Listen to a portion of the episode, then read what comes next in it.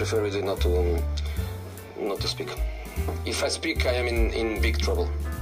In big trouble, and I don't want to be in big trouble.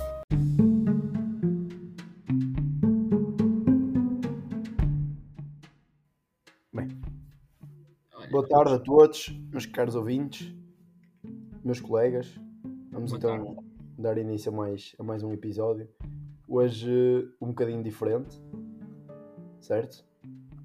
Uh, vamos aqui fazer uma temática uh, que, nunca, que nunca fizemos. Uh, vamos ver se depois dá tempo para, para, para fazermos uma rubricazinha pelo menos no fim. Se não der, fiquei um episódio especial de, deste, deste tema. E o tema então que vamos lançar que, que é Underrated Players. Portanto, vamos fazer, cada um de nós eh, vai, vai trazer um 11 com jogadores eh, que nós consideramos underrated eh, e um treinador. Portanto, são 12, 12 elementos. Eh, cada um traz a sua, a sua equipa e, e vamos discutir um bocadinho, argumentar um bocado, também perceber se faz sentido, se não faz, pronto, as nossas, as nossas opiniões e dar-vos também a, a, a mostrar um bocadinho daquilo que, que nós pensamos e, e idealizamos em relação a estes jogadores. Mais tarde, vamos trazer então um episódio dentro desta mesma temática, mas eh, ao contrário, vai ser Overrated Players. Portanto, hoje começamos então pelos jogadores eh, subvalorizados, certo? Portanto, eh, vamos. Temos aqui, trazemos táticas aqui um bocadinho diferentes, portanto, vamos tentar estruturar isto de forma a conseguirmos falar ao mesmo tempo das mesmas posições. Vamos então começar pelo guarda-redes e deixar o, o treinador para o fim. Deixa-me só adicionar aqui um, um parênteses. Adiciona, adiciona. Para as, pessoas, para as pessoas perceberem que quando nós vamos falar destes jogadores, não quer dizer que são jogadores que são considerados fracos jogadores. Quer dizer que são jogadores que nós achamos, pela nossa experiência a ver jogos, ou que são, não são apreciados como deviam pela opinião pública e nós depois aqui também vamos dar o nosso nossa justificação para porque é que, assim breve, para não estarmos meia hora em cada jogador, breve sobre porque é que nós metemos os respectivos jogadores nas nossas respectivas equipas. Exato, e é importante dizer que é mais pela opinião pública e não, e não tanto pela, ou seja, pelos treinadores, por, porque a maior parte destes jogadores são valorizados pelos seus treinadores, não são é valorizados pelos adeptos e pela mídia, talvez. É o famoso muito futebol e pouca, não pouca mídia, muito futebol. Exatamente. Fala- falaste bem. Falaste bem. Isto o Covid afeta a cabeça, mas não afeta a língua. Está doentinho, mas falou bem. Vamos, vamos então eh, dar início então ao, ao- ao episódio em si. Leite, vou começar por ti e perguntar qual foi o guarda-redes que trouxeste uh, subvalorizado. O guarda-redes que eu escolhi é um guarda-redes que joga numa equipa boa. O líder, não sei se é o líder do seu campeonato, mas trouxe o francês, o Mike Magnan do, do Milan. Acho que é um guarda-redes que hum, sempre que vejo os jogos do Milan faz, salva sempre o Milan, seja no final. Uh, eu acho que ele já está na altura em que se calhar na seleção francesa já podia começar a assumir titularidade. E, e que eu aqui a ver por acaso tem uma assistência, não sabia. Mas assim muito rápido, pá, é um guarda-redes que multidimensional, joga com os pés, acrobata a defender, por isso eu acho que ele não é apreciado o suficiente aqui mais pela mídia, porque ele joga os jogos todos e por isso é que eu escolhi o, o francês. Ok. Acho, acho que sim, é uma boa escolha. Vamos, vamos adentrar isto também, que, que temos muitos jogadores para falar. Uh, Cabral, guarda-redes que trouxeste. Bom, o guarda-redes que eu trouxe, eu acho que não é só nos dias de hoje um dos guarda-redes mais eh, desvalorizados, mas é um dos guarda-redes mais desvalorizados de sempre, na minha opinião. Eh, o guarda-redes que eu trouxe é o Calor Navas. Eu acho que o Navas, ao contrário da maioria dos jogadores que nós vamos falar hoje, foi desvalorizado não só pela mídia, mas também pela maior parte dos clubes onde passou. Eu acho que o Navas é pá, um guarda-redes com uma história tremenda no Real Madrid. e o Real Madrid acaba por eh, quase que dispensá-lo para trocá-lo por um Courtois que o clube achou melhor na altura. Ele vai para o Paris Saint-Germain e mesmo aí não consegue ser titular indiscutível porque eles acabam por contratar o Donnarumma eu acho que o Calor Navas é um dos melhores guarda-redes do mundo e não é um guarda-redes para estar no banco seja qual for a equipa. Por isso, eu acho que ele está a ser eh, desperdiçado. Ok. Trouxeste aqui um, um bom jogador também. Eu vou passar então à minha escolha. Eu trago aqui não, não um elemento de, de competições europeias, é mais um jogador de uma liga competitiva que é a Premier League. Trago o Emiliano Martínez. Não, não, se calhar nem tanto nestes últimos, nestas últimas semanas, ma- meses, mas aquilo que ele tem feito no Aston Villa, desde que chegou ao clube, aquilo que ele, que ele demonstrou ser, eh, mesmo a assumir-se pela seleção argentina, eh, acho que é um jogador que, que merece talvez mais. Eh, o Aston Villa é uma, uma boa equipa, estão a tentar crescer, mas acho, que, acho que é melhor do que alguns guarda-redes que andam, que andam mais acima, digamos assim. Desvalorizado pelo Arsenal, inclusive. Exatamente, desvalorizado por Arsenal. Passamos então, começamos pela linha defensiva, pelos centrais. Mas pelos centrais, o Cabral tem dois só, não é? Sim, eu só tenho dois, vocês têm três, não é?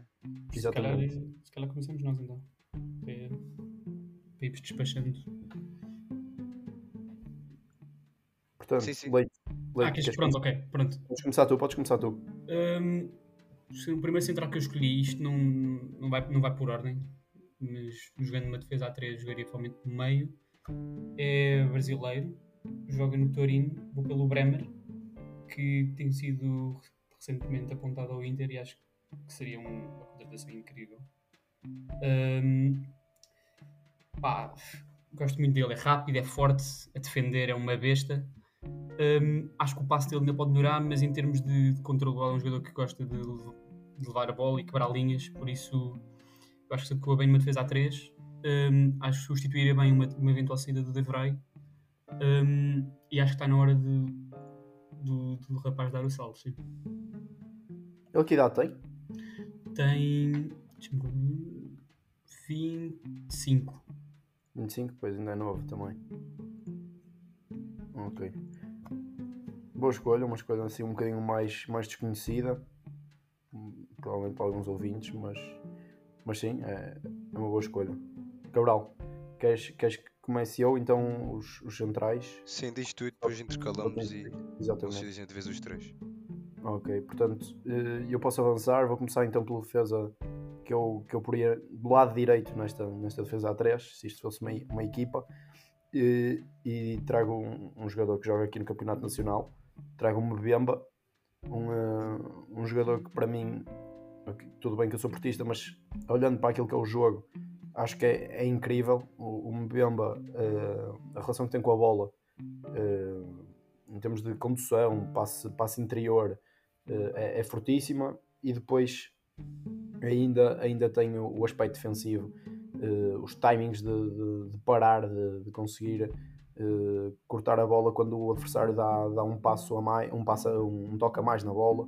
Acho que é um jogador bastante eh, underrated, um jogador que já está cá há algum tempo e que, e que já no Newcastle teve algumas dificuldades, veio para o Porto um bocado novo, teve dificuldades, assumiu-se já há 2, 3 anos e até agora tem sido dos jogadores mais utilizados no, no plantel do Porto e acho, e acho que isso diz muito do, do jogador que é, eh, até, até porque agora provavelmente vai dar vai, vai, vai mudar-se, acaba o contrato e, e provavelmente vai, vai para, para um clube também de, de Champions, acredito eu, e para uma liga mais competitiva talvez.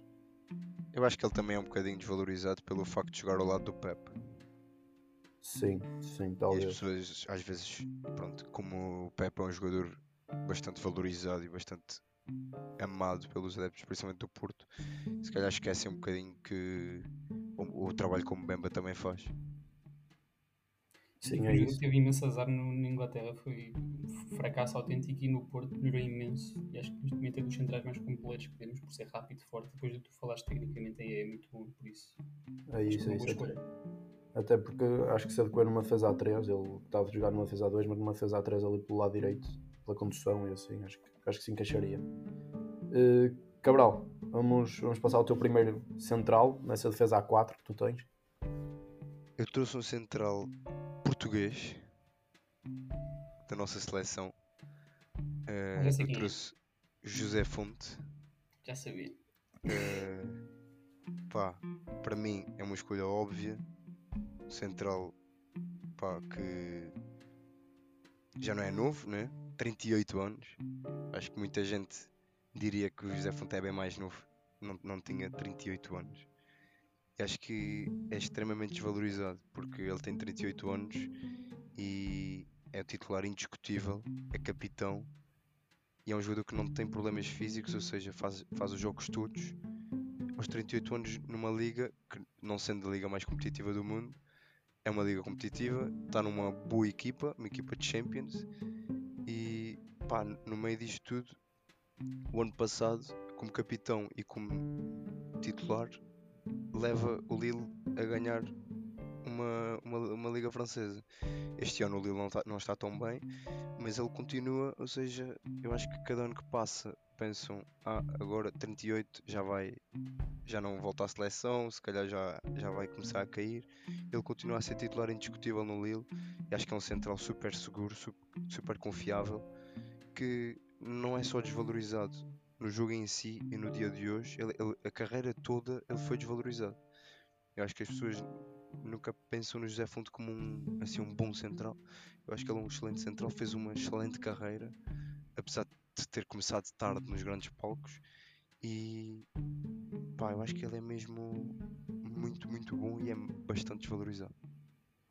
Sim, mesmo aquilo que tu já tinhas, já tinhas referido, não sei se, se foi num episódio, se foi só uma conversa entre nós, sobre, sobre a liderança e, o, e a aprendizagem que ele consegue transmitir aos outros, a, a informação, o conhecimento que ele, do Exato. jogo, que ele, que ele consegue fazer com que os outros que estejam à sua beira cresçam, principalmente os centrais que jogam com ele.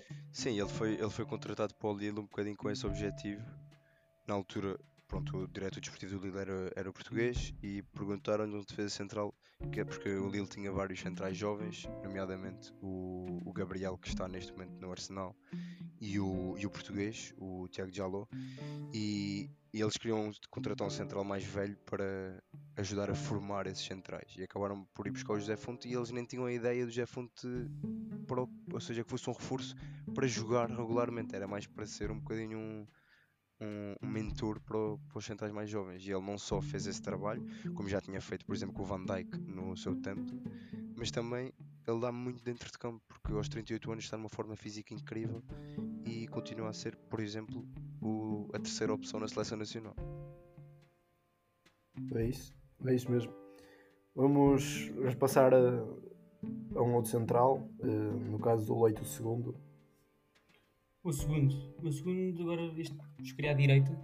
Vais para a direita? tigela lateral direito, eh, mas sendo central de raiz, eu vou com o Juan Foyt, que tem sido muito importante para a equipa do Vila Real, para a maneira que jogam. É o jogador que dá o equilíbrio na defesa, protege o Raul Albiol, para o Raul Albiol jogando na central direito, dá o equilíbrio para o, para o lateral esquerdo, seja o Estupinhão, o Moreno ou o Pedraza poder subir, e dá a liberdade também ao Lo Celso para poder eh, pronto, fazer o que quiser neste campo. Por isso, ele na direita, eu acho que ele rendia bem a central direita, eu acho que tem tido uma época excelente. Hum, eu acho que esta posição de lateral direito acho que pode lhe ajudar a dar outras coisas para o futuro. Também é titular agora na Argentina, por isso continuo a achar que ele ainda não tem o, o, valor, o, pá, o- o valor que, que merece e o Tottenham mandou embora e se calhar nesta tática do António Conte na direita podia servir, mesmo que não fosse titular. Hum, por isso eu achei que fosse uma boa opção meter-o aqui neste, neste 11 dos jogadores subvalorizados. Sub- Sim, ele, ele é, é central de raiz. Foi, foi ali adaptado exatamente por aquilo que estavas a dizer, pelas dinâmicas que o, que o Vila Real cria, de forma a quase criar uma defesa a 3 e libertar o defesa esquerda. Exato. Portanto, sim, sem dúvida. Também acho que é um jogador um bocado desvalorizado, se bem que ainda está no início da carreira, Uhum. mas, mas sim, sem dúvida.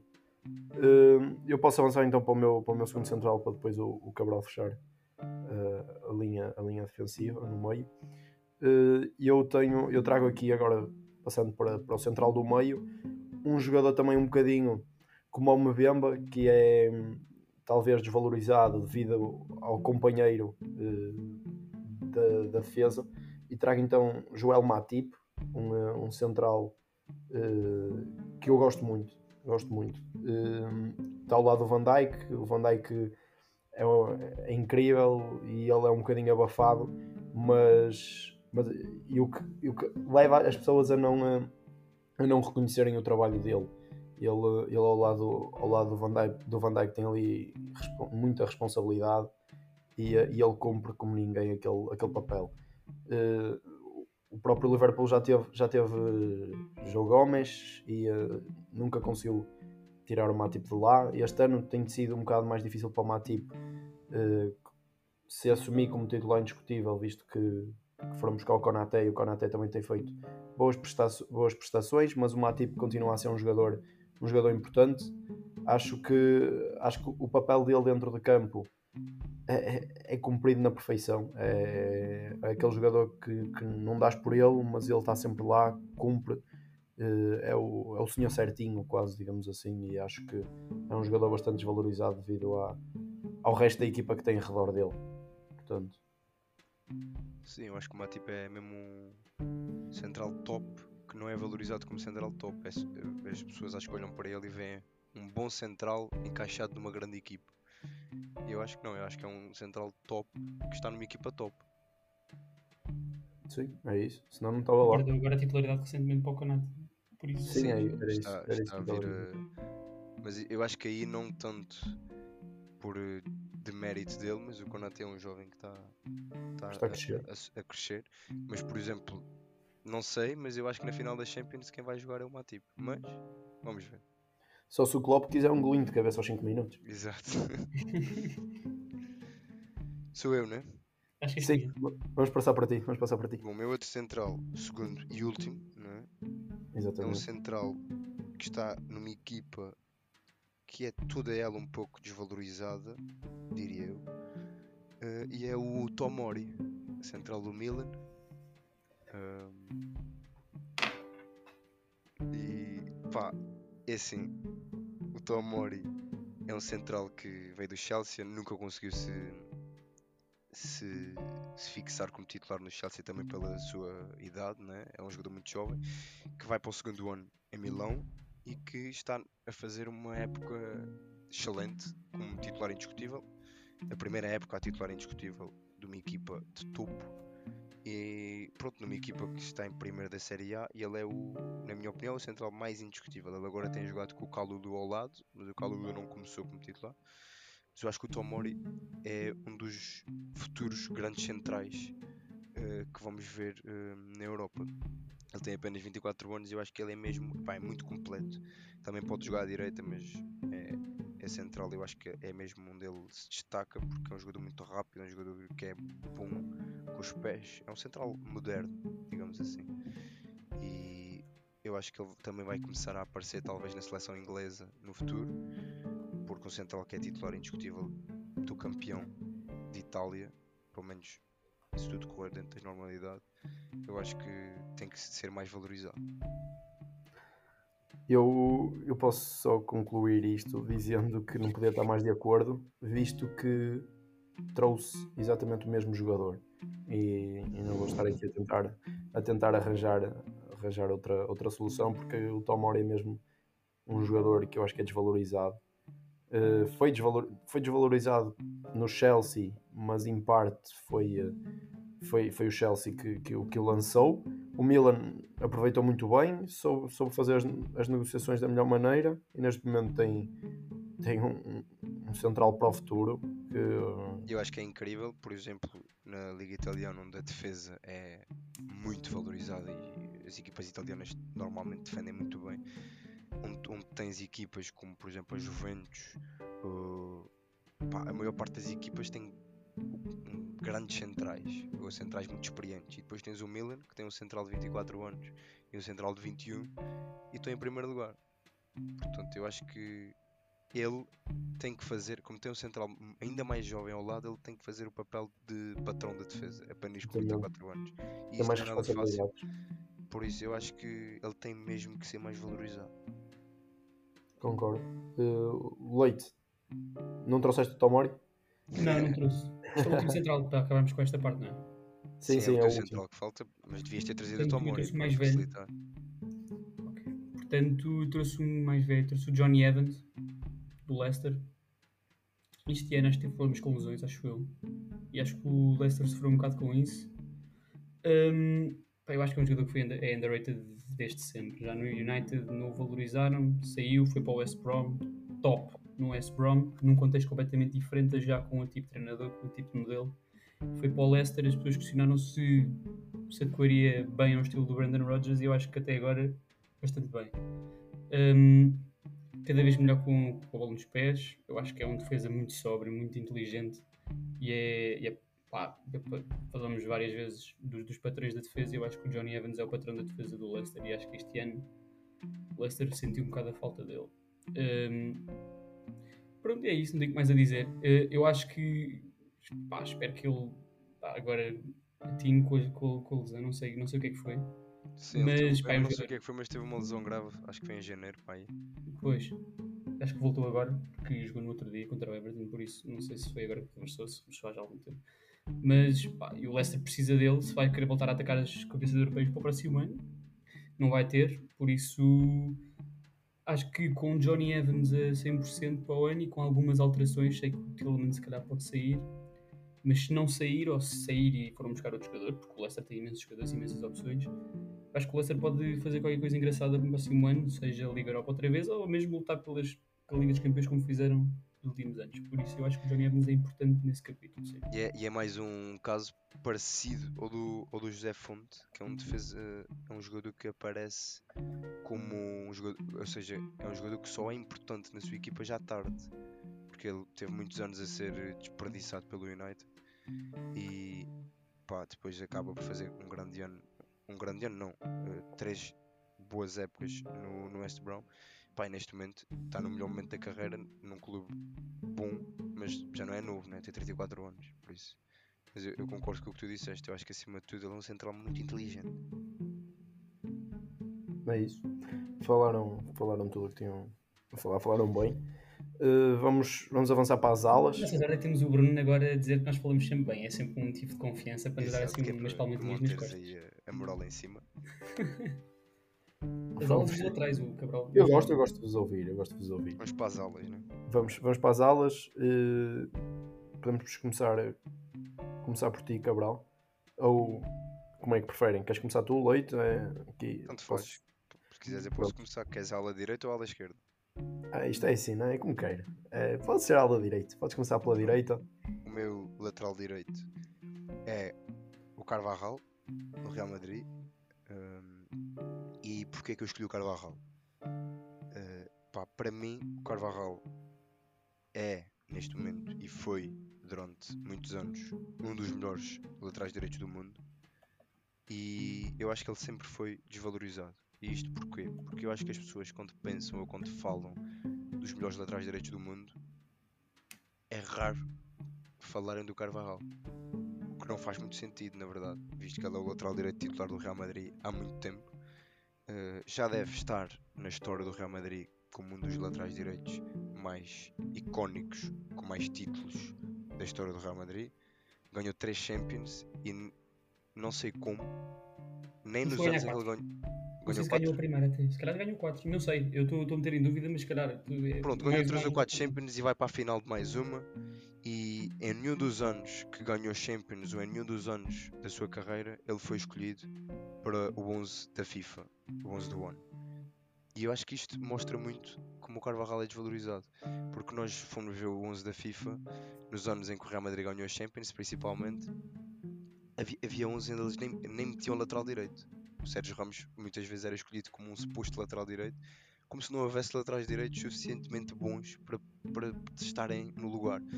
Eu acho que o Carvajal é muito desvalorizado por isso, foi desvalorizado na altura e eu acho que continua a ser desvalorizado, porque nós quando falamos la- dos melhores laterais direitos do mundo, se calhar vem-nos 2, 3, 4, 5 nomes antes do Carvajal, quando eu acho que Carvajal é um jogador super seguro, eh, que cumpre muito bem, tanto ofensivamente como defensivamente, principalmente ofensivamente, e eu acho que este ano, e quem viu o último jogo de- na meia final do Real Madrid eh, City, principalmente a segunda mão, onde o Real Madrid na segunda parte está a jogar praticamente só com Putos e o Carvajal, a forma como o Carvajal uh, se tornou um líder e, pá, faz um jogão na segunda mão, pá, eu acho que mostra que parece que os anos foram passando e as pessoas não se lembravam dele, mas eu acho que ele é dos melhores laterais direitos do mundo e dos melhores laterais direitos de, da sua geração.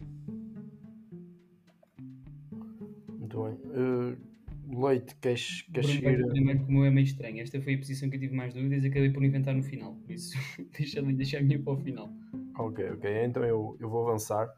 Eu, ao contrário, ao contrário aqui do Cabral, que trouxe já um jogador bastante experiente, com, com bastantes jogos de Champions em cima, eu trago aqui um, um jogador mais, mais jovem, mais hum- humilde, no sentido de que eh, joga, joga em escalões assim um bocadinho mais baixos. Trago, trago então Tariq Lamptey, trago um ala direito que, que, que era do Chelsea, neste momento está no Brighton. Brighton que está a fazer uma, uma época incrível. Eh, e, acho, e acho que o Lamptey, estas últimas duas épocas, ele que é um jogador jovem, se eu não me engano, tem 20 anos. 21. Eh, 21, pronto. Yeah. Estas duas últimas épocas tem, é ele que tem, eh, que tem assumido o lugar mais, mais à direita e, eh, e, acho, e acho que é um jogador incrível. Eu já vi vários jogos do Brighton e eh, dá-me sempre gosto de ver, ver o Lamptey, a forma adulta como ele joga naquele corredor direito, os problemas que ele traz sempre a qualquer, a qualquer defesa eh, quando a bola entra nele à largura. eh, acho, que, acho que realmente é um jogador bastante capaz eh, ofensivamente e mesmo sendo pequenino, defensivamente ele cumpre e é um jogador agressivo, chato e acho que tem, tem todas as condições para, para ser mais, mais uma solução para aquele lado direito da, da Inglaterra um dia, um dia mais tarde. E, eh, e acho, e acho que, é- que foi um jogador desvalorizado pelo, pelo Chelsea e que, e que o Brighton conseguiu, conseguiu aproveitar bem. E, eh, e não tenho dúvidas que, que mais uns aninhos e ele dá, dá novamente o salto para um dos, um dos grandes na, na Europa, se não for na Premier League, vai ser, vai ser fora. Mas, mas sim, sem dúvida que acho que muito mérito para ele também na forma como, como joga o, este Brighton hoje, hoje em dia. Sim, eu concordo contigo. Eu queria só dizer que eu acho que ele. Pronto, é, eu gosto muito dele também. Mas eu acho que. Pronto, eu não sei se vocês. eh, O Leite já no último episódio falou um bocadinho do Brighton. O Brighton agora joga com três, três centrais e ele faz a, a posição ala direita, ou seja, faz a linha toda. Eu acho que ele aí ganha muito. E eu acho que ele numa defesa a 4, aí a lateral direita é que ele precisa de provar um bocadinho porque quando o Brighton jogava com uma defesa a 4, ele jogava a extremo, não, não fazia a posição de, de defesa direita. E eu acho que isso pode mostrar um bocadinho que o treinador se calhar não confia tanto nele numa defesa a 4 a fazer a posição de defesa direita. Eu acho que ele com os três atrás a, jogar, a fazer a aula toda, ele ganha muito com isso e é efetivamente um jogador muito importante e com muita qualidade. Eu acho que ele precisa de melhorar um bocadinho na sua consistência defensiva para poder se afirmar numa equipa grande a jogar numa linha A4. Um desses três, um desses três atrás era quem? Alguém me lembra? O central esquerdo. Ultimamente no Brighton tem sido. Cucurella? Ah, onde é que eles podem ver um vídeo do Cucurella, cabrão? Eles podem ver o vídeo do Cucurella no TikTok. A sério? Quem diria? Quem diria? Tá interessante. Não sabia, pronto, já sabem. Não, pronto. E esta- eu, eu trouxe este jogador também um bocadinho pela, pela estrutura que, que trouxe para, para aqui um- uma defesa 3 Exato. barra 5, são dois Exato. alas, uns dois alas que projetam, portanto acho que fazia todo sentido trazer o Lamptey. Tinha aqui outras opções se fosse numa defesa A4, mas, mas foi o Lamptey a minha escolha, foi esta estrutura que, que optei. Fizeste muito bem. Ainda bem que dizes isso, Bruno, porque o meu ala direito nunca jogou a lateral direito, nunca foi defesa e este ano tecnicamente a jogar a ponta. Por isso eu vou jogar ala direito porque vocês sabem como é que isto funciona. Uma defesa A3, o ala pode ser tipo um extremo, como é o Coman no Bayern. Por isso eu acho que isto faz todo o sentido taticamente. Vocês vão perceber que isto faz sentido. Eu vou com o Arnaut Danjuma, que vai jogar ala direito. Ele, ele sempre foi extremo, nunca foi ponta. E no, e no Villarreal só é ponta porque eles não têm realmente, quando jogam com os quatro médios, não, nenhum deles é, é extremo, ou quando Capu, Parejo, o Celso e o Coquelin. Por isso, eu acho que ele, pronto, ele este ano, agora vou passar para o jogador em si, não tem para que não faz muito sentido, não- ele tem tido uma época muito boa. Época muito boa. Ele ano passado fez 17 golos, mas era no Bournemouth, na segunda liga. Este ano fez o salto para, para a Liga Espanhola e para a Liga dos Campeões fez 16 golos. Por isso eu acho que é um retorno bastante bom para uma equipa que não tem estado particularmente bem no campeonato. Fez, um- tá- fez uma boa campanha europeia e acho que ele foi importante para, para isso. Eu já falei do, do Juan Foyt, agora voltando a trazer o Danjuma, acho que é importante para a estratégia do, do Vila Real, que não tendo nenhum extremo hum, naquela posição, naquele meio campo, eu acho que é ele que dá- acaba por dar a largura hum, e com Gerard Moreno, por isso acho que o Danjuma tem uma muito boa. Eu, ele, deixa eu ver quantos anos é que ele tem. Ele tem 25, portanto ainda é jovem, ainda tem espaço para evoluir. Hum, eu acho que ele se adequaria bem à, à minha tática de três centrais com, com dois extremos ofensivos. O outro também acaba por ser Achas, achas que ele não ia fugir muito para dentro e não ias perder ali um bocado de largura? Não, porque depois um dos meus próprios, um dos meus extremos pode ir para fora e é, isso, é essa versatilidade que eu quero na minha equipa. Ah, ok. Já, já lá vamos, já lá vamos aos extremos. Pá, conseguiste escolher um, um ala direito que tem 16 golos este ano. Isso Portanto, um já feito. viste. Já É viste? para ter. Dá-te gol. É para ter gol na minha equipa. Muito bem. Estranho ver o Leite com, com golo. Bem, não percebo este comentário. Este comentário não vem de nada, atenção. É, é a realidade. Não é realidade. Bem, Malta vamos não- para, para a ala esquerda, mas é. Malta, Inside, inside joke, inside joke. Bom, Vamos, vamos então. Vamos Fraca. então. Fraca? Cair no É estereótipo fica mal, Bruno. É, é, a tua, é tua opinião. Isto não pode ser sempre a dizer que falas bem, calma. Mas, mas concordo, com, concordo com o jogador. Tu é que estavas a queixar que eu falava sempre bem de você. Pá, Isto agora também tem que espicaçar aqui um bocadinho. Obrigado. Vamos, vamos então, eh, então passar agora para, para outro lado, vamos para a ala esquerda. Eh, queres, queres dar continuidade ao teu raciocínio, Leite, e escolher já o, o, o, o ala esquerdo? Posso, porque é um jogador que, ao contrário do Danjuma, já está habituado a esta posição, já foi campeão e de momento tem defendido cada vez melhor, eh, que é o Ivan Perisic. Tem tido. Pá, o Perisic nunca foi apreciado, nunca, nunca percebi porquê. Eu sempre vejo jogos do Inter, é um jogador incrível. Tem um remate inacreditável, cruza muito bem. Defensivamente era a debilidade dele. E agora, como já vai, não sei, pá, ele passou o quarto ano, não, terceiro, terceiro, quarto ano nesta formação, eu acho que é um jogador que, que dá muito ao Inter. Hum, sete gols, oito assistências. O Inter, mais uma vez, a lutar pelo campeonato. Hum, pá, não há muito que eu possa dizer. Eu acho que o Perisic fala por si próprio. É um excelente ala esquerda, está habituado à posição e eu acho que neste momento é super completo. Tem a experiência, foi a final do Mundial, ganhou uma Liga dos Campeões até recentemente com o Bayern. Por isso, pronto, é isso. Acho que sim. Acho que, acho que foi, foi um bom jogador que trouxeste. Por exemplo, agora já te elogio, não te preocupes. Estavas a sentir falta deste carinho, estavas a sentir falta deste carinho. Mas sim, é um jogador também que eu, que eu gosto, gosto muito, acho que, que é bastante versátil, está, está cada vez melhor no, no ato de defender e, hum, e acho, que, acho que sim, é sempre, é sempre um bom jogador para, um- para uma equipa ter. Porque tanto pode fazer extremo numa defesa A4, como pode fazer uh, ala ou extremo numa defesa A5 ou A3, como seja, acho que essa polivalência E e essa vezes chega a ser lateral esquerdo do Inter. Porque às vezes até o Dumfries ataca mais que ele. Pronto, exatamente. Uh, Cabral, queres falar tu primeiro? Posso falar? eh, por acaso, um dos nomes que eu me tinha lembrado era o Perisic, mas algo me diria que o Leite ia escolher o Perisic. Nós falámos sobre isto brevemente. Eh, por isso, eu decidi ficar em Milão, mas no primeiro classificado. Não sei se tens muito sobre o meu. Eh, e escolhi o Teo Hernandes. Eh, eu acho que pá, eu acho que o Teo Hernandes é um jogador bastante. Eu acho que ele, ele devia ser mais valorizado porque é mais ou menos o mesmo raciocínio para o Carvajal. Quando nós pensamos nos laterais esquerdos top da Europa, eu acho que. Peço desculpa. Eu acho que o Teo Hernandes só vai aparecer 3, 4, 5 jogadores após. Se calhar não vai ser assim o nosso primeiro pensamento.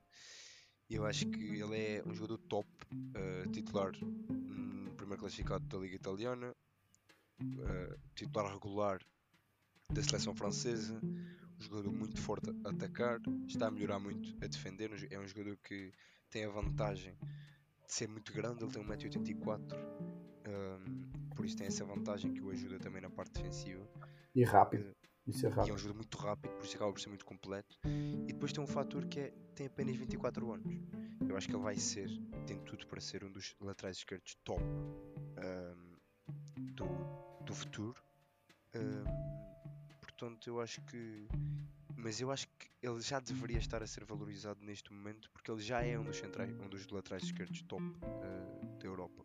E ele já foi desvalorizado pelo Atlético, ele já foi desvalorizado pelo Real Madrid e finalmente está a conseguir uh, se fixar num clube uh, de grande nível e a jogar a um grande nível também. Acho que sim. Acho que, acho que é um jogador que, que tem andado lá em cima já há, um, há uns aninhos para ser valorizado neste momento e, e já tem demonstrado competências para isso. Uh, e como estavas a dizer da seleção, ele demorou, mas, mas acho que agora chegou e, e já, já e chegou para ficar. E acho que ele tem um, proble um problema, quer dizer, é um jogador que teve sempre em grandes clubes, ou seja, formação do Atlético Madrid, depois é vendido por 30 milhões para o Real Madrid, e, e tudo isto é um peso, não é? Tu jogares em, sempre em grandes clubes uh, com grandes valores à volta, faz uma pressão muito grande, ainda por cima em jogadores muito jovens. Eu acho que ele, se calhar, teve aí uns anos um bocadinho perdido por causa disso, do, do, grande futuro que esperavam dele e se calhar esqueceram-se um bocadinho dele e precisamente quando ele está a começar a, a comprovar. Até tempo, Cabral, até tempo. Nós, nós, nós, perdoamos, nós perdoamos essa, essa Bem, tosse. Estás com Covid, o homem morreu, acho eu. Bem, de repente desapareceu da imagem e nunca mais o vimos. Dá, dá, Cabral, dá só, dá só aí uma palavrinha aos ouvintes para saberem que estás vivo. Se calhar é melhor não. Eu vivo, mas, mas estou aqui numa luta. Uh, muito bem. Vou deixar o homem beber uma aguinha e Bruno, vai para o teu. Vou, vou, vou, fechar, vou fechar aqui então os, os quatro do Cabral e aqui os nossos cinco de, da linha defensiva. O meu que, que é um lateral também mais uma vez, mais uma vez um, à semelhança do Lamptey, já, já bastante habituado um, a jogar numa, numa defesa a 5 e a, e a ser o ala, o ala esquerdo. Trago então aqui o Kostic. Uma... Ai, eu tinha esse gajo, esqueci-me desse gajo. que craque. Um jogador, um jogador que eu acho fenomenal, acho um, um jogador incrível, bastante completo, uh, fortíssimo. Uh, importante tanto no Frankfurt, se não um jogador mais importante neste momento, uh, um dos mais importantes. E, uh, e, tem feito épocas bastante consistentes, mesmo na seleção tem demonstrado sempre o seu valor. Acho, acho que o Kostic é sem dúvida um, um jogador desvalorizado, merecia palcos talvez maiores, merecia uma equipa se calhar um bocadinho mais consistente na luta pelos lugares europeus e, uh, e acho que, que é, Bem, para o ano é dos melhores. Diz, diz? Para o ano pode estar na Liga dos Campeões. Sim, pode, sim. Para o ano pode estar na Liga dos Campeões se, se ganharem a Liga Europa. Mas, mas sim, eu acho que, que é um dos laterais uh, esquerdos, ou melhor, alas esquerdos, uh, nas equipas que fazem, que têm estrutura de, de, de três centrais. Acho que é, é dos melhores alas esquerdos que, que, que estão por aí, portanto acho sem dúvida que é um jogador desvalorizado e que merecia, que merecia mais. Uh, vamos então avançar, passar, passar para o meio campo. Uh, Cabral, queria só perceber, tu trouxeste-nos dois médios ou três médios? Pois, um... é uma boa questão. Um, porque, pá, eu trouxe num 4-4-2 por isso eu trouxe dois médios. Eu tinha um médio extra, mas eu vou, eu vou de, de dois médios. Muito bem, então todos nós temos dois médios, certo? Uh, Leite, tu também? Sim. Pronto, uh, então vamos começar então já aqui pelo meio campo, por um duplo pivô, eventualmente. Uh, podes, podes tá, já estás melhor, Cabral? Já para falar. Então, podes, podes começar tu. Convite que queira, queira dar as boas-vindas aí à malta, mas Bom, eu vou começar com um jogador que eu considero extremamente importante na sua equipa e que é muito desvalorizado, que é o Jordan Anderson, do Liverpool. Um, eu acho que o Jordan Anderson é um jogador que tem um papel fundamental no Liverpool, não só dentro, mas como fora de campo, como capitão. Um, e hum, acho que é um jogador eu acho que é o jogador que o Klopp mais confia na equipa do Liverpool. Ele faz tudo, ele tanto pode ser um box to box, como pode ser um médio destruidor, como um médio construtor.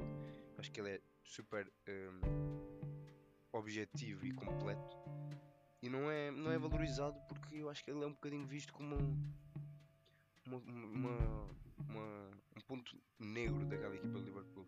É um jogador que está lá há muitos anos e eu acho que nunca teve a valorização que merece. É um jogador fantástico, com uma capacidade de liderança fenomenal. Muito bem, acho que, acho que sim, acho que se calhar um bocadinho ali a, a par, a par do Matip é mais um jogador que se calhar não tem a, devida eh, valorização no, no E, meio. e acho que ainda, ainda mais pela sua posição. Ou seja, nós quando pensamos nos grandes médios, ele não é um nome que venha à cabeça, porque se calhar não é um jogador como o Thiago Alcântara, que tem uma qualidade técnica fenomenal. Se calhar também não é um jogador, sei lá, não é um Pogba, não é, não é tão valorizado como esses, mas pá, eu falo por mim, eu preferia muito mais ter um, um Jordan Anderson do que ter um Pogba na minha equipe.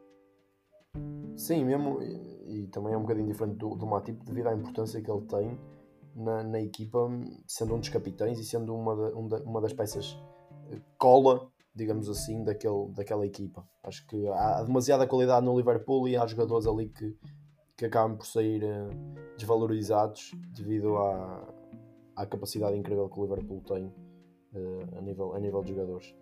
Portanto, sim, acho que concordo. concordo E é um jogador perfeitamente. que eu acho que tem um fator que é muito importante nestas equipas grandes, que é ele coloca o seu ego de parte para o bem da equipa. E se o Klopp lhe der um papel que ele se calhar não se sente tão confortável ou se calhar não gosta tanto, se calhar se fosse um Pogba, um jogador com mais ego, diria pá não, não, vou, não, não quero fazer isso. não- Ele está sempre aberto a tudo. De certeza que se o Klopp lhe metesse a jogar a central ou a defesa esquerda ou a extremo esquerda, ele ia cumprir. Porque ia dar tudo. É daqueles jogadores que dá sempre tudo pelo clube e pelas ideias do seu treinador. E já aconteceu, ele jogar a defesa central. A época Exato. E passada, temos um caso parecido ao dele, também no Liverpool, que é o James Milner, que também poderia ser um jogador que estivesse aqui neste, nesta discussão, um jogador que já está numa fase mais terminal. Uh, mas pá, eu acho que o Jordan Anderson é mesmo. Para mim, eu, eu, ele é um. Eu fico fascinado com o Jordan Anderson. Logo Incrível. fascínio. Tu és adepto do Everton, não, não te metas nesta. Não, não, não, atenção, o Jordan Anderson é grande jogador. Acho que, a Calma. palavra fascínio, acho que a palavra fascínio é. Calma, vamos, vamos prosseguir. Vamos prosseguir. Não, eh, não dês facadas no homem que o homem já está já, já tá, já tá morto, já está ali todo. Já me basta por. Vamos, vamos então passar para ti, Leite. Diz-nos o primeiro homem do meio campo que nos O trouxeste. primeiro homem do meio campo tem, tem muita piada porque eu, quando eu comecei a pensar neste tema, não a pensar neste tema para podcast, mas a pensar neste tema isoladamente, hum, foi antes dele basicamente começar a surgir à ribalta por causa da transferência que, que vai ter agora, que é o Leimer do, do Leipzig. Eu acho que é um jogador incrível. Um jogador incrível, o Leimer. E, eu e olhamos para, para para os médios do Leipzig e não se falava do Leimer, não sei porquê. Também jogava na Áustria, se calhar. Não, gosto muito do Leimer, faz tudo um box-to-box autêntico. Hum, pá, e pronto, apesar da estatura dele, acaba por ser bastante forte, um jogador rápido também. Hum, e preenche o meio campo todo. Nem por cima vou ter mais um jogador do Leipzig, por isso tem eh, o Green Link, basicamente. Hum, pá, mas é um, é um, é um jogador que eu não, consigo, eu não consigo falar muito dele. Eu acho que é um jogador muito bom, gosto muito dele. E, basicamente, o que eu posso dizer é, é uma espécie de Jordan Anderson, mas austríaca. Ele vai para o Bayern, não é? Vai. Já, já está confirmado? Eu vi rumores. Só. Pá, não sei se está confirmado, mas. mas O Fabrício já falou disso, por isso. Acho que já, já o Fabrício já se falou disso, exato. E é merecido, é merecido pela, por aquilo que ele tem demonstrado no, no Leipzig, sem dúvida. E, e o Hansi Flick, o Hansi Flick também já. O Hansi Flick não, o Nagelsmann, enganei-me. Já, já o trabalhou. E, eh, e portanto, Exato. sem dúvida. Acho que, acho que é merecedor. Ele leva os melhores com ele, levou o Pamecano, levou o Sabitzer, agora leva o Leimer, portanto, Exato, sabe o que conta. exatamente. Sabe, sempre não correu muito bem, não é? eu trago aqui um jogador um bocadinho diferente. Eh, diferente, não é questão de ser diferente, mas aquilo que ele tem feito eh, no, no- na equipa em que está neste momento eh, demonstra a imensa qualidade que ele tem e a versatilidade, talvez, que ele tenha em qualquer meio campo. E, eh, e eu fiquei um bocadinho surpreendido porque não contava que ele fosse capaz de jogar numa posição, nesta posição que tem, tem feito no Marselha. E o jogador que eu trago é o Guendouzi. Eu trago aqui Matteo Guendouzi, um, um jogador que eu já gostava desde, desde o tempo do Arsenal. Tive, tive um bocado um bocado de pena por ele ter sido emprestado ao Hertha. Eh, acho que foi um bocadinho desperdiçado. Eh, o que é certo é que ele está a fazer uma temporada incrível no, no Marselha, com outras responsabilidades, não como um meio defensivo nem como um duplo pivô, mas devido à- aos- às imensas opções que eles têm naquele meio campo, o, e ele teve que ser adaptado quase como um 8. E as responsabilidades que ele tem tido naquela equipa eh, são um bocadinho diferentes que, eles, que acho que ele tinha tido em, eh, em épocas anteriores. E logo, e logo desde aí eu, eh, eu sinto que, que essa responsabilidade que lhe foi dada e o, o cumprimento da tarefa, digamos assim, que ele, que ele, que ele tem feito na, na perfeição, acho que é, que é merecedor de, de reconhecimento. Ele que era um jogador mais defensivo e esta época leva 36 jogos, 4 golos e 6 assistências. Um jogador muito mais influente eh, nesta, nesta posição de número 8 e, eh, e esta tal versa- versatilidade que ele, que ele traz eh, ao seu jogo pode ser depois importante um dia um dia se ele, ele está emprestado ao Marcelo ou já foi vendido Uh, Boa pergunta. pois se ainda, se ainda é do Arsenal eu acho que, que ele ainda tem muito para dar ao Arsenal se foi vendido é, se foi, foi um desperdício do, do Arsenal porque ele é um jogador incrível que eu, que eu não tenho dúvidas que, que vai crescer ainda mais e eh, Acho que está emprestado. Está emprestado? Ok. Portanto, eh, ele, eu sinto que se ele voltar ao Arsenal, ele, ele tem o lugar, o lugar dele ali à, à espera, porque ele, esta época, mostrou mais do que ni- ninguém que, que merece, que merece aquele lugar. Sim. O que é Não sei o que é que eu acho que falaste bem. Eu não prestar muita atenção ao início, mas, mas gosto muito do Guendouzi, foi dos jogadores que eu pensei. Podia pensar no Marseille, eu pensar na Liga Francesa e as equipas que mais surpreendeu até foi o Marseille, de facto. E o Guendouzi acho que é uma excelente escolha. Exatamente, mais também por aí pela, pela posição do Marcelo nesta Liga Francesa, que, que não contando com o PSG, que este ano tinha uma, uma equipa maravilha, eh, é o segundo lugar desta Liga Francesa e, eh, e o Guendouzi, e o faz parte desta, deste núcleo, deste núcleo que é os titulares indiscutíveis do Marcelo, portanto, sem dúvida. Passando então a outro médio, eh, vamos, vamos voltar ao início deste ciclo. Cabral, quem é que Bem, nos trouxeste? Eh, eu trouxe Mateo Kovacic, eh, um jogador que eu aprecio muito, um jogador que eu acho que não tem o valor devido. Eh, é um jogador com muita experiência, já foi, pá, tem muitos jogos pelo Inter em Itália, tem muitos jogos pelo Real Madrid em Espanha, tem muitos jogos pelo Chelsea também. Ehm, pá, e é um jogador que foi importante por todo o lado onde passou, mas nunca conseguiu ser titular indiscutível. Nas nessas equipas, apesar de ser sempre uma peça muito importante. Ahm, pá, é um jogador que passa pelo futebol italiano, passa pelo futebol espanhol, passa pelo futebol inglês, um jogador que tem, acho eu, quatro Ligas dos Campeões.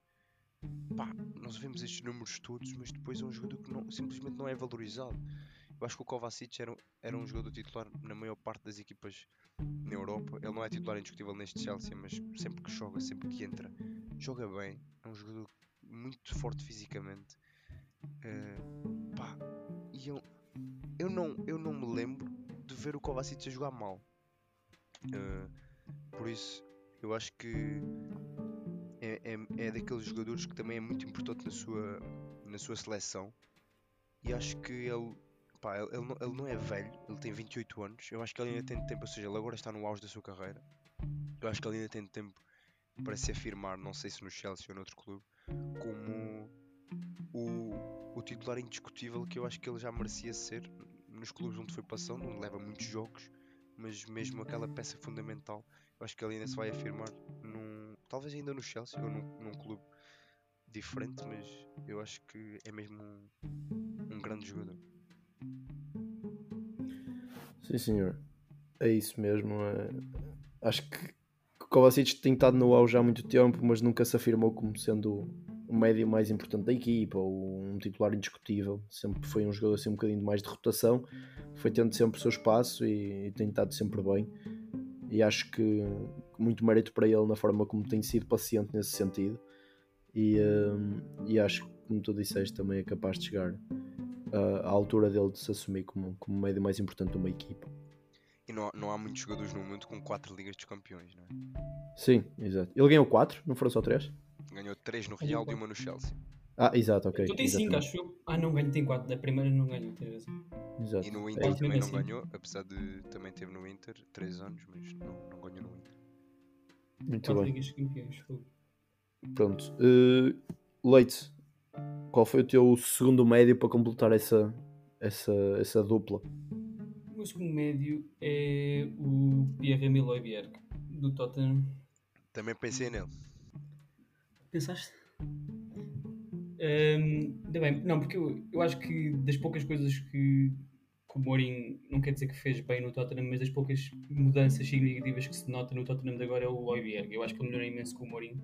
Começou a jogar mais como um 6 e assumiu assim uma maior, um maior papel no Tottenham este ano com o Conte eu acho que pode conseguir levar esse, esse papel para, para uma luta pela Liga dos Campeões. Hum,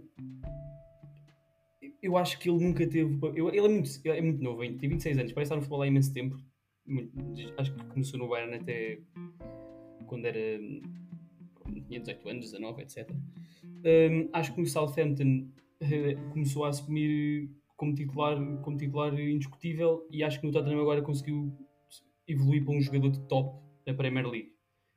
Hum, já na Dinamarca, not- na Dinamarca nota-se o, o grande jogador que é, a maneira como evoluiu, porque ele nunca foi um 6, nem no Bayern, nem no Southampton, era um 6.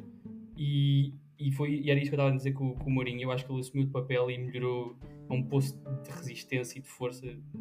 Neste momento, na, na defesa, está muito melhor do que estava há uns anos. E acho que nunca foi interpretado como um grande jogador e, e devia começar a ser. Sem dúvida. Acho que, acho que sim, acho que o Cabral estava a dizer que também pensou nele e eu próprio também, também já tinha pensado nele pelo, pelo, pelo quão fundamental ele é naquele meio campo do, do, eh, Do do Tottenham. Ainda por cima Meio campo com- a dois, ainda por cima, com, com três homens de ataque que defensivamente às vezes Sim, sim, ainda por cima com a saída também do Sissoko, perde ali um bocadinho de ajuda na, na, naquilo que é a capacidade física do meio campo, portanto acho que sem dúvida o Oiberg é, primeiros jogos do Conte foi importante para segurar o forte, porque não havia Bentancur e o Conte estava a encontrar eh, o jogador para meter ao lado do Eibjerg. Não era o Wink, não era o Skip. E agora acho que o Bentancur e com o Eibjerg podem ter encontrado minimamente uma dupla. Não sei se é a dupla ideal para Tottenham ir para outro palco, mas eu acho que é um, é um bom princípio e acho que com, com o Eibjerg tem, tem, sempre, tem sempre metade resolvido. Exatamente, é isso. Acho que sim. Uh, vamos então avançar, que, que isto já está a ficar, já está a ficar longo. Vou, vou avançar e vou tentar ser rápido. O médico que eu trago aqui com o Ganduzi, uh, só dizer que o Ganduzi eu trouxe, apesar de agora exercer funções um bocadinho mais, mais à frente no, no terreno do, do, do Marselha, eu acho que continua a servir perfeitamente para este duplo pivô. Uh, e o médico que eu trago ao lado é um, um jogador bastante enérgico e, e uh, forte uh, e trago um, mais um do Aston Villa, trago um McGinn um, uh, um jogador incrível. Eu acho que tem uma capacidade física muito boa acima da média, completamente. Acho que é acho que é dos, dos melhores médios que, que, que a Premier League possa ter fora, fora do top 6 portanto Portanto, acho, acho mesmo um jogador que é desvalorizado, não só pel- pela equipa em que está, depois também a seleção, ele também não é assim tão vistoso na seleção, porque a Escócia não é uma, uma seleção de, de, de- mundiais, poderá ser, vamos ver. Mas, mas acho que sem dúvida o McKenna é ali o jogador eh, mais consistente do, do meio campo do Aston Villa. Um, eh, um jogador bastante agressivo naquilo que ele defender e um box-to-box com bastante capacidade com bola. E, eh, e sim, acho que sem dúvida o McKenna é um jogador que deve ser mais desvalorizado e também consegue chegar a palcos mais altos. É um jogador interessante, sim. Não sei quantos anos ele tem. Eu posso confirmar, mas eu acho que ele. 27, 28, não sei. Eu eu penso que ele é mais novo, eu penso que ele tem cerca de 25, 26, deixa-me confirmar. É um tanque. Sim, é isso.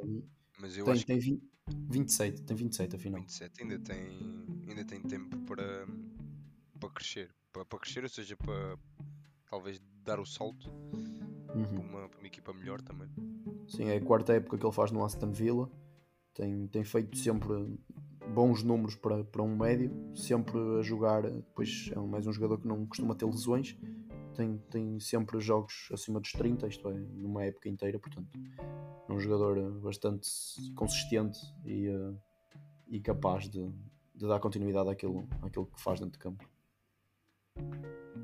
Vamos, vamos avançar agora para, para os três da frente. Cabral, trouxeste dois extremos e um ponta, certo? Não, Não, dois pontos. Dois extremos e dois pontas. dois extremos e dois pontas, exatamente. Vamos. E, e tu, Leite, trouxeste. Pá, são dois, não são dois extremos, são dois médios ofensivos, porque acabariam por já por dentro, mas sim.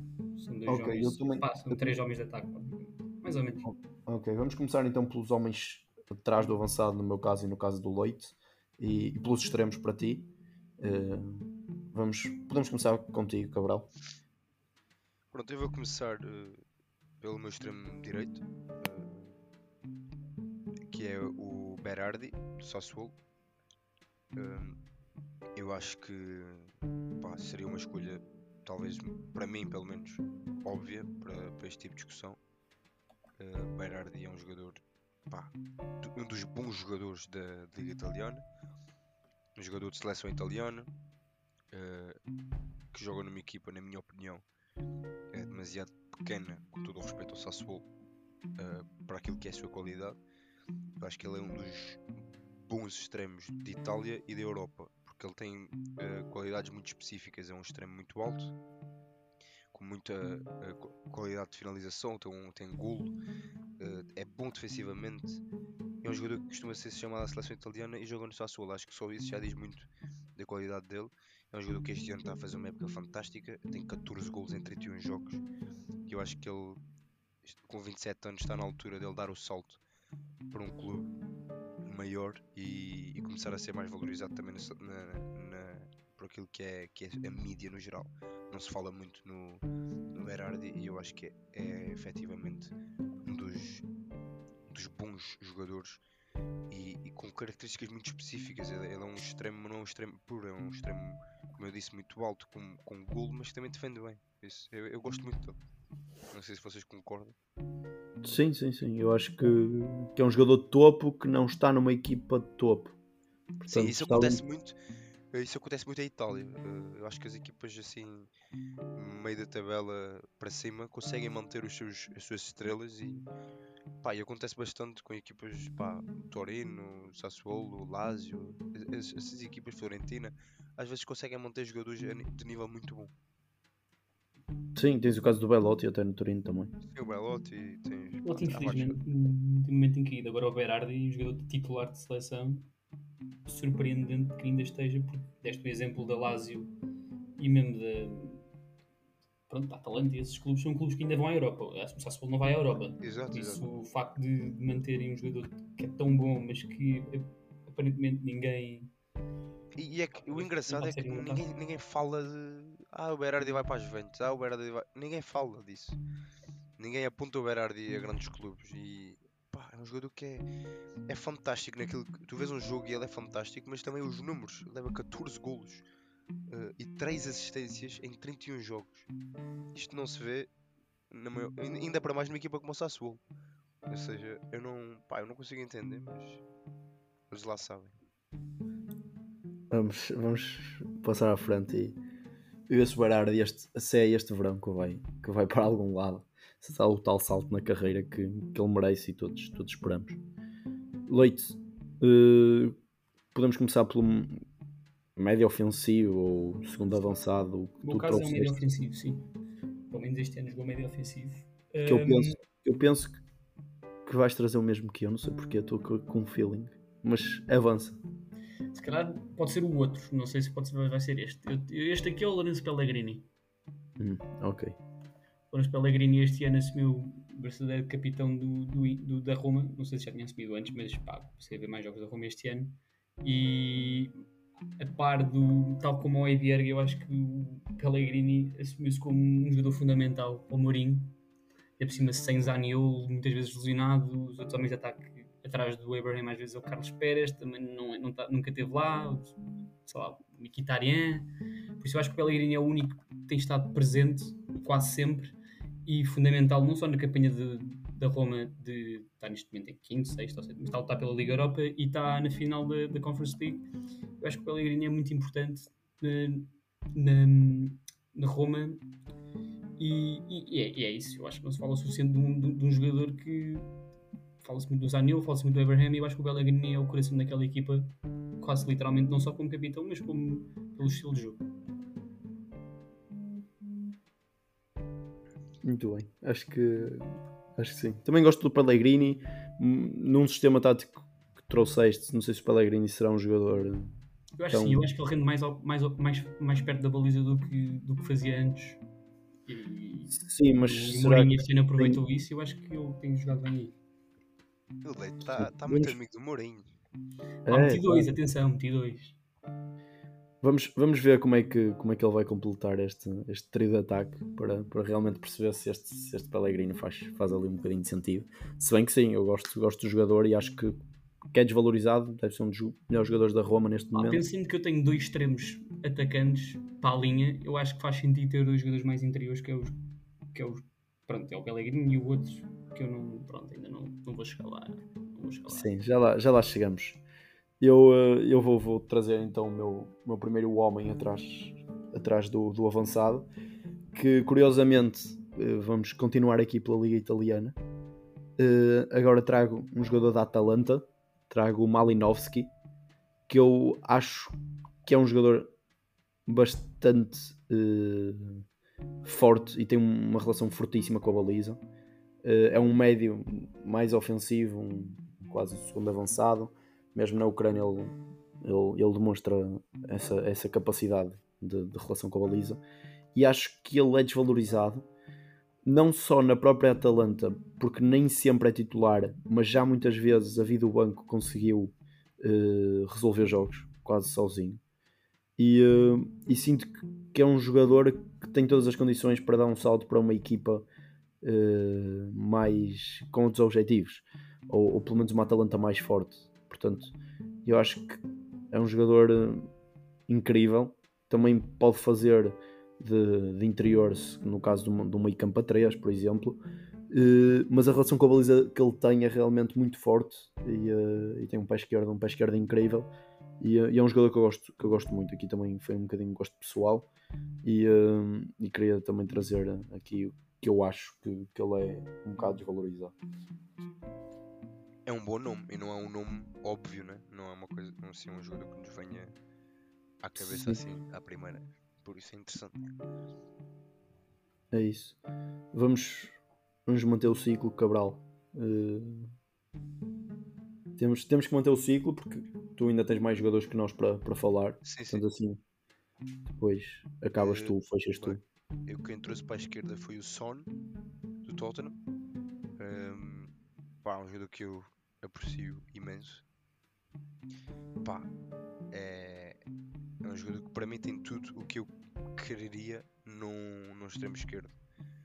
Tem, tem golo, é rápido, é bom tecnicamente, é bom com os dois pés. Pá, eu acho que é mesmo um jogador muito completo. É, é quase um extremo, ele, ele, é, ele não tem assim, se eu, pelo menos eu penso assim, ele não tem debilidades para um, para um extremo esquerdo. E não sei como, está um pouco estagnado no Tottenham. Uh, o Tottenham uh, hoje em dia não é um, uma equipa top top mundial e fala-se muito onde é que o Harry Kane vai, fala-se uh, um pouco muito do Harry Kane para onde é que ele vai, mas o, o Son, que é um bocadinho o colega do, do Kane naquela equipa, não é? Aquela dupla fortíssima, mas ninguém, ninguém fala de, um, de um possível, uma possível movimentação do Son para um clube mais forte.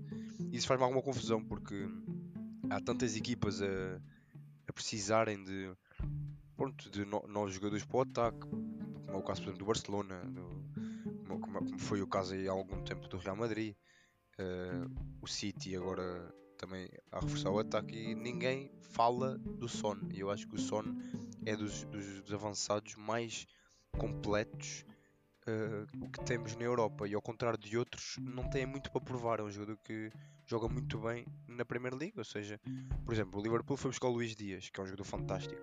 Mas o Luís Dias era uma contratação mais arriscada que o Son, por exemplo.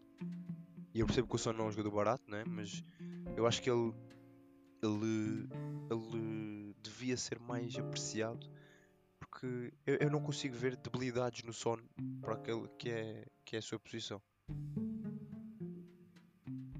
Sim, foi um nome aqui um bocadinho diferente, é um jogador mais uh, sonante. Com, com... Eu acho que ele vive se calhar um bocadinho na, na sombra do, do Harry do Kane. Sim, percebo o que estás a dizer. E, eh, e trago aqui também uma, um, um vídeo que eu também já vi. Uh, penso, já não sei qual foi o jogador do Liverpool, que até lhe pergunta se pudesse trazer um jogador qualquer para a equipa, qual é que trazias? E ele diz Son, sem dúvida. Portanto, eu penso até que foi, foi um jogador da, da linha defensiva que, que, disse isso, isto é, mostra também a capacidade que o Son tem e, e, se calhar o medo que, que, os defesas têm quando, o Son, quando, quando enfrentam o Son e acho sem dúvida que é um jogador desvalorizado na carreira e que merecia mais eh, pelo aquilo que faz, mas individualmente eh, ele, é, ele é valorizado principalmente pela, pelos mídia, porque toda a gente sabe mesmo que ele, que ele é incrível. Eu, sim, eu acho que o Son Pá, isto pode ser um pouco arriscado de se dizer, mas eu acho que o Son, se estivesse, por exemplo, no Liverpool, estaria ao nível do Salah. Consigo, consigo ver isso. Eu, eu, isto também são gostos, mas eu, por exemplo, prefiro o Son ao, ao Salah. E... Eu acho que se ele estivesse no Liverpool, ele estaria ao nível do Salah, do Mané. Ou seja, seria um titular eh, como um Diogo Jota. Ou seja, ele não está ao nível deles por causa do clube onde está, na minha opinião. Mas parece que, pá, que ele não consegue dar o salto e eu, eu, sinto que a culpa não é dele. Eh, eu acho que ele, ele faz tudo o que pode e o que não pode naquele Tottenham. Sem dúvida. Vamos, vamos avançar. Uh, Leite. Certo. Next. Acho, Pai, acho que podes já falar por mim também, que eu penso que é o mesmo. Pá, este jogador, para mim, é o jogador que mais evoluiu nesta época. Se eu dissesse que este gajo tem 34 golos e 16 assistências, não sei quem é que vocês diriam que é. Eu, eu diria. Eu diria quem é que tu achas que é? Eu acho que é o Nkunku. É um craque. O homem passa de 7 golos para 34 e, de, e tem 16 assistências. Eu acho que é dos jogadores mais. Eu acho que é um jogador que está pronto para dar o salto para uma equipa gigante. Sabes que eu tenho ouvido. Temos estes números, são números de avançado e ele nunca foi um avançado. Eu tenho um... ouvido falar que é um dos reforços que o Tenak quer no, no United. Então pronto. Então acho que deviam fazer. Vamos ver primeiro vamos ver se ele mantém esta forma, não é? Mas é um jogador, Sim, pronto, é já um jogador fantástico. Já está, já está nos quadros da seleção francesa.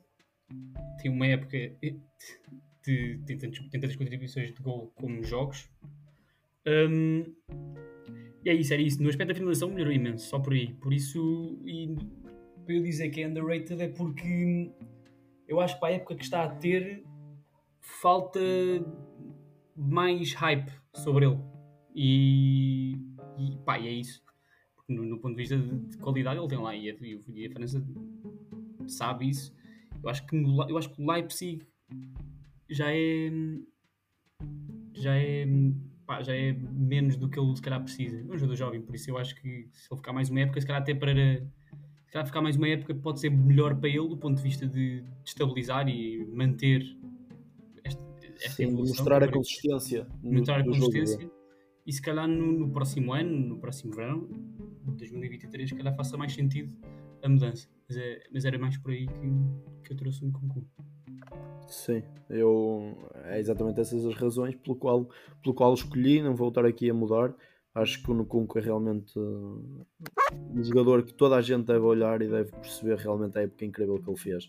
Porque 34 jogos para um, um jogador que, que não é ponta de lança, não é, não é extremo, é um, um médio ofensivo, é um, é um médio um médio com, com muita chegada. Eu não, não sei para perceber, porque ele já foi extremo, já, foi, já jogou no meio campo a 3 do PSG, agora é mais médio ofensivo, por isso ele acaba por eh, ser um híbrido de posições e isso acaba a ajudar porque nesta posição, esta posição não é um atrás do avançado não, não é algo em que é, é muito, é não é algo variável, é depende, de, depende, muito móvel. de treinador para treinador, exatamente, é uma coisa bastante móvel, por isso ele acaba por encaixar nesta equipe do Leipzig perfeitamente. Exatamente, acho que, acho que sim, acho que o Leipzig também é a equipa ideal onde ele se consegue encaixar e fazer isto que está a fazer, que, que é incrível. Números incríveis e, e o próprio, próprio jogador, é, não é só os números, é, é mesmo, mesmo fantástico. Uh, vamos, vamos passar para, para os da frente. O Cabral traz-nos dois, nós trazemos apenas um. Cabral, vamos começar então por ti, diz-nos já um dos pontas de lança. Uh, queres começar pelos da, pelo da direita, da esquerda? Podem jogar os dois em qualquer lado. Bem, eu vou começar. São dois pontas de lança que não são novos, são mais, têm mais de 30 anos. É, um deles é o francês, o Giroud, é, que é um avançado que eu adoro. E é, ele não só não é valorizado, como é bastante desvalorizado. Ele é um bocadinho odiado no mundo do futebol. Eu não consigo perceber porquê, porque eu acho que ele é um, um fantástico avançado. Mas tu, estás, tu escolhes porque gostas dele sexualmente, não é? A cara dele chita-te É um à noite. homem bonito. Mas não é por isso, não é? Mas não é por isso, de facto. Não, ele está aqui por aquilo que ele dá em campo. É um jogador que eu acho que cada vez há menos no, no futebol de hoje em dia. Um, pá, eu acho que ele, ele em todos os clubes onde passa consegue ser importante. Ele agora no Milan consegue ser importante também, apesar de não ser um titular indiscutível. Um, na própria seleção francesa uh, é um jogador muito importante. E pá, não sei, eh, as- as- os adeptos de futebol não, não gostam do, do Giroud.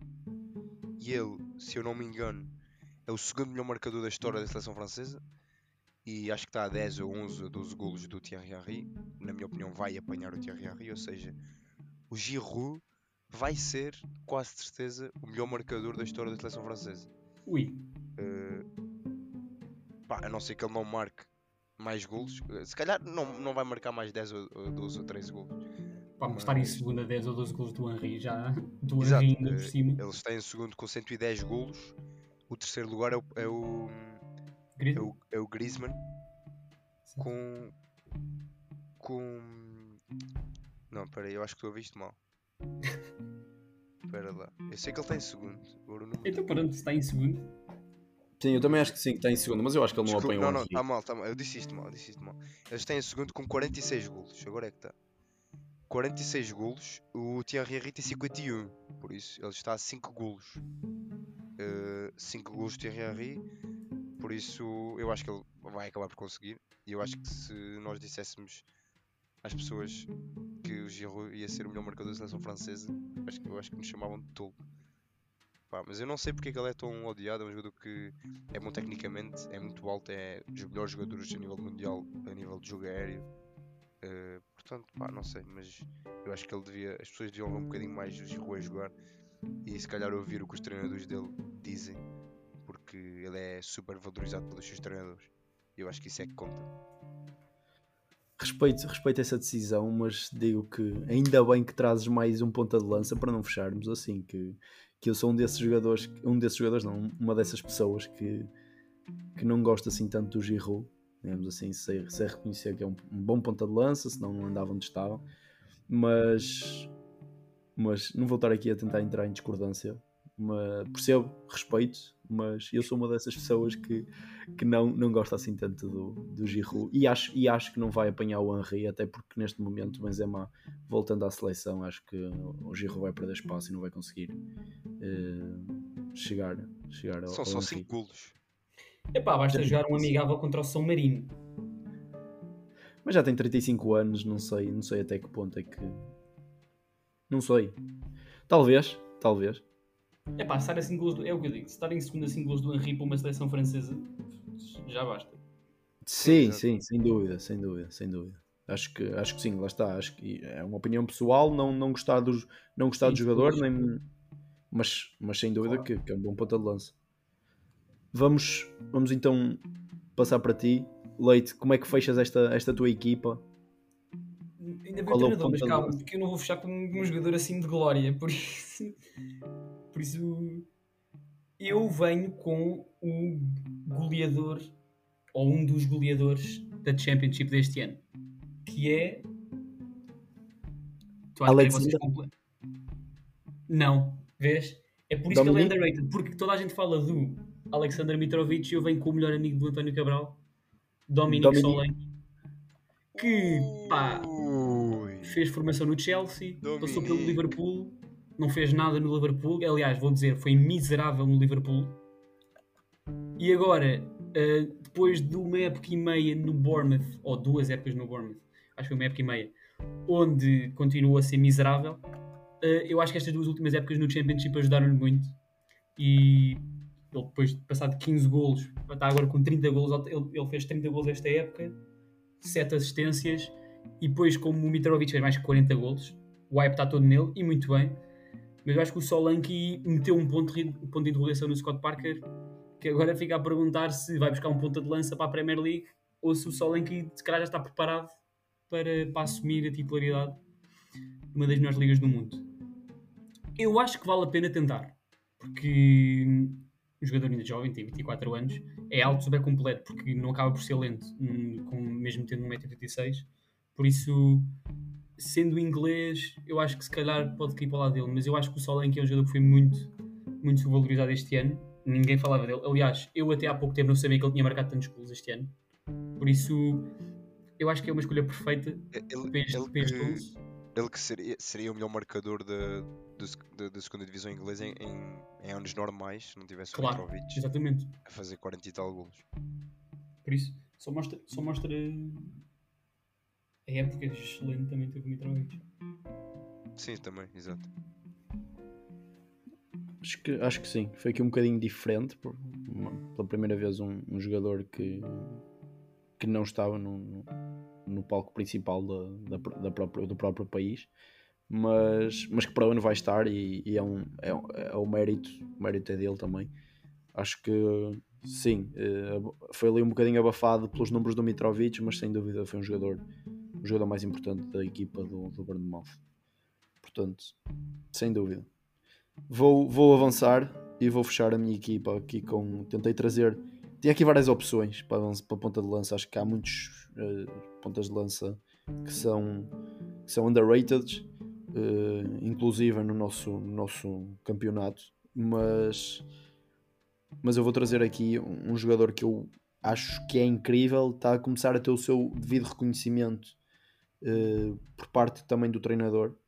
Eh, e agora um jogador de José Mourinho, trago Tammy Abraham, um jogador que eu acho que é Adoro. fantástico, um dos melhores, um dos melhores pontas de lança da, da, da atualidade, top, Adoro, top, adoro, 10, adoro. top, top 10 fácil. Acho, já adorava o, o estilo de jogo dele no, no Chelsea, a, a, a qualidade e a delicadeza com que ele trata a bola, apesar de ter 1,95m, parecer uma estaca e com, com eh, todo desajeitado, é, é um jogador incrível. Tem, tem eh, uma coordenação para a altura que tem muito, muito boa e, e acho que a qualidade que ele, que ele tem e a capacidade de finalização do, do, do Tammy é, é mesmo, mesmo acima da média, muito, muito boa. É um jogador jovem, um jogador inglês fora do país, não teve eh, oportunidades suficientes no, no Chelsea. A Roma foi buscá-lo, para mim, numa, por, por, eh, a, a preço de saltos, eh, porque este jogador vai sem dúvida valer, valer muito mais e, eh, e já, já o está a demonstrar neste momento, sendo eh, o principal eh, homem da- do, ataque, do ataque da Roma, eh, tanto na competição interna como, como nas competições europeias, sendo, sendo esta a primeira época dele fora, fora de Inglaterra. portanto, Ele por acaso é um jogador que eu acompanho desde o tempo dele do Aston Villa e pá, exatamente. adoro. Como eu. Gosto muito dele. Eu acho que ele tem tudo para ser um dos grandes avançados da Europa no futuro e ser treinado pelo José Mourinho também vai lhe ajudar nisso. Sim, sem dúvida. Acho que, acho que é isso. Acho, que- acho que é mesmo. Queria acabar aqui não tanto com um jogador pouco conhecido, já é um jogador bastante, bastante conhecido. e Queria, queria acabar aqui com uma máquina de fazer golos, com, com um jogador incrível. E, eh, e trouxe, trouxe então o Temi, o Temi Abraham. Cabral, vamos, vamos Bem, fechar então os jogadores, depois vamos ali aos treinadores. Vou fechar com um dos jogadores mais underrated, na minha opinião, da atualidade, que é o Gerard Moreno, avançado do Vila Real. Uh, pá, eu acho que não há muito a dizer. É um jogador fantástico, que pá, é um grande avançado. Neste momento está a começar a aparecer na seleção espanhola também. Uh, acho que merecia, sinceramente, acho que merecia estar num, num, num, num clube de maior dimensão do que o Vila Real, mas acho que se calhar infelizmente já não vai chegar lá porque já tem 30 anos.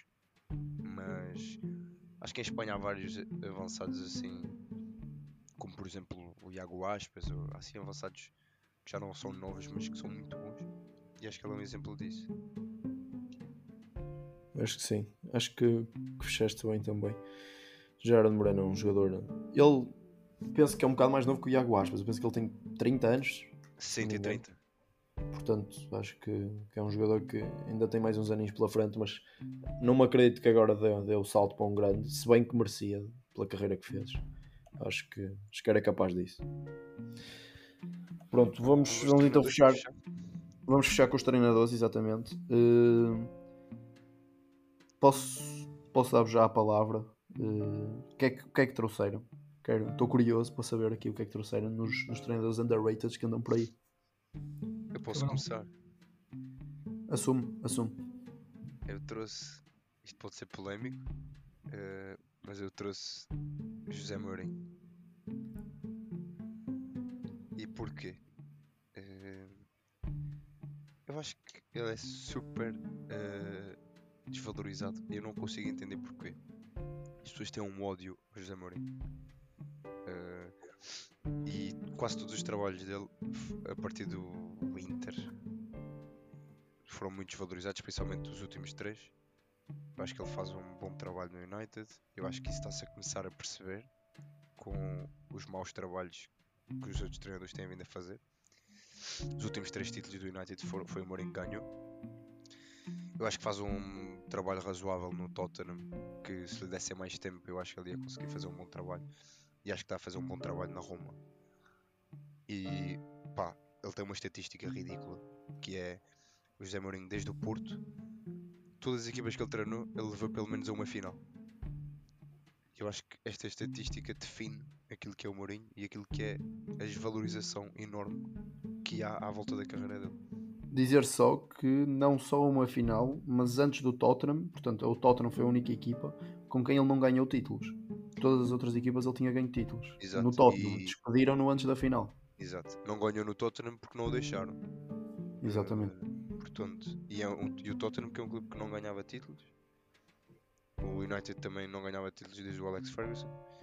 A Roma, outro clube que não ia a uma final europeia há 31 anos. Ou seja, por onde quer que ele passe, qualquer que seja a equipa que lhe dê, ele acaba por fazer história e bons trabalhos.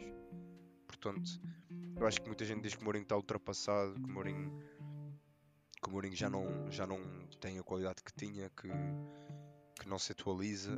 Eh, eu acho que simplesmente o Mourinho eh, pá, neste momento deu um passo atrás, né? foi para a Roma, mas eu acho que ele continua a ser dos melhores treinadores do mundo e é certamente um dos melhores treinadores da história e merece muito mais respeito do que aquilo que lhe dão.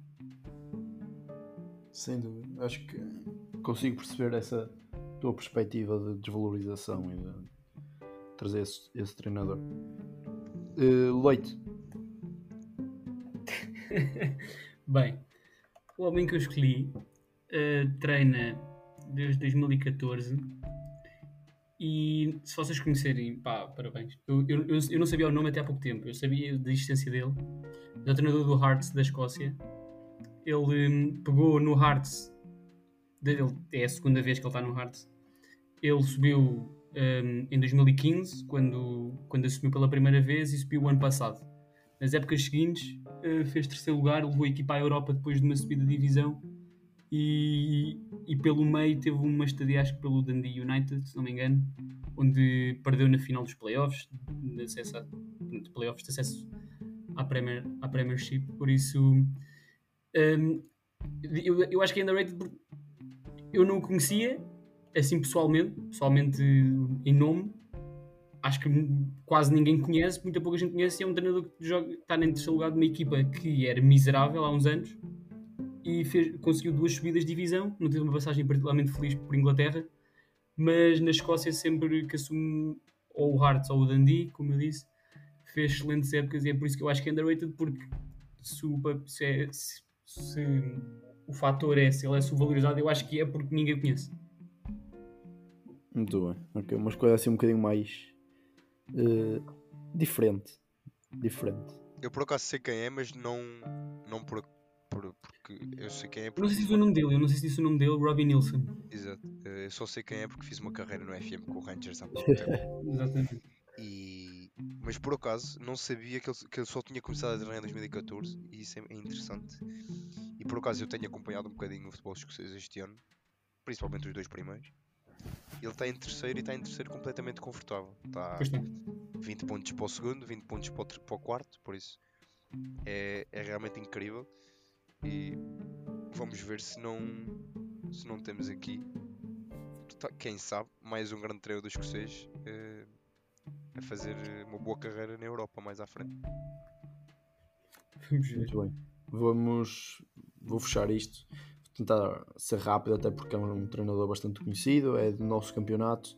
Uh, um treinador que posso começar já por dizer que não esperava que ele fizesse aquilo que, que fez uh, na minha equipa de coração. Portanto, eu, eu, trago aqui o Sérgio Conceição. Acho que é um treinador incrível uh, em todos os aspectos. E eu que achava que vinha trazer a mística simplesmente do Porto e, em termos táticos podia pecar um bocado e um, não contava que ele ganhasse três campeonatos em cinco anos. Acho que, que tem sido bastante consistente. O Porto precisava dessa consistência porque andou durante anos a mudar de treinador. Uh, e melhor, acho que não há melhor que um adepto para estar a, a, dizer isto, principalmente um adepto que no início duvidava um bocado das capacidades dele. Acho que a felicidade que ele tem trazido aos adeptos e a, e a capacidade que ele tem demonstrado em, em defrontar qualquer equipa, eh, tanto a nível tático como psicológico e, e a tal mística. E a tal mística, sim, menos o Liverpool. E a tal mística Porto, acho que, acho que sem dúvida faz dele um, um grande treinador que sou capaz de dizer que ele neste momento era. Eh, era uma opção para qualquer clube no mundo que ele, que ele conseguia lidar com eles e ia conseguir, sem dúvida, uh, fazer, fazer o seu trabalho e cumprir objetivos, porque realmente aquilo que ele está a fazer, tanto a nível interno como, como europeu, é, é, é significante num, numa equipa como, como o Futebol Clube do Porto. Portanto, não me vou estar aqui a alongar mais. Uh, acho que o Sérgio Conceição um treinador bastante, bastante, bastante bom, muito, muito bom. Concordo, concordo, e acho que em Portugal pronto, é um bocadinho talvez desvalorizado também em Portugal os adeptos rivais têm um bocadinho de dificuldade em dar valor a algo que é rival, mas na Europa eu acho que ele precisa pronto, de ir para um clube na Europa, como estás a dizer, e demonstrar que consegue e a partir daí a valorização vem, vem por si. Exatamente, acho que é isso, acho que sim. Portanto, lá está, este episódio então, uma hora e meia, eh, já, já vai longo, não vamos, não vamos então fazer nenhuma, nenhuma rúbrica eh, vamos, vamos dar, dar por encerrado. Foi um bocadinho diferente, um, um episódio aqui um bocadinho especial também para, para o nosso colega que também é especial, novo, Covid. Uh, pois, que veio, depois, um, que, um quarto elemento, né? Um quarto elemento que hoje trouxemos. Uh, nós não, o António Cabral fez, Sim, fez, questão, faz, fez questão de trazer. Faz questão, eu não fazia questão, mas. mas faz mas pronto, uh, portanto, vamos, vamos então encerrar por aqui este episódio e, eh, e depois vamos ter então um outro episódio com jogadores overrated. É isso.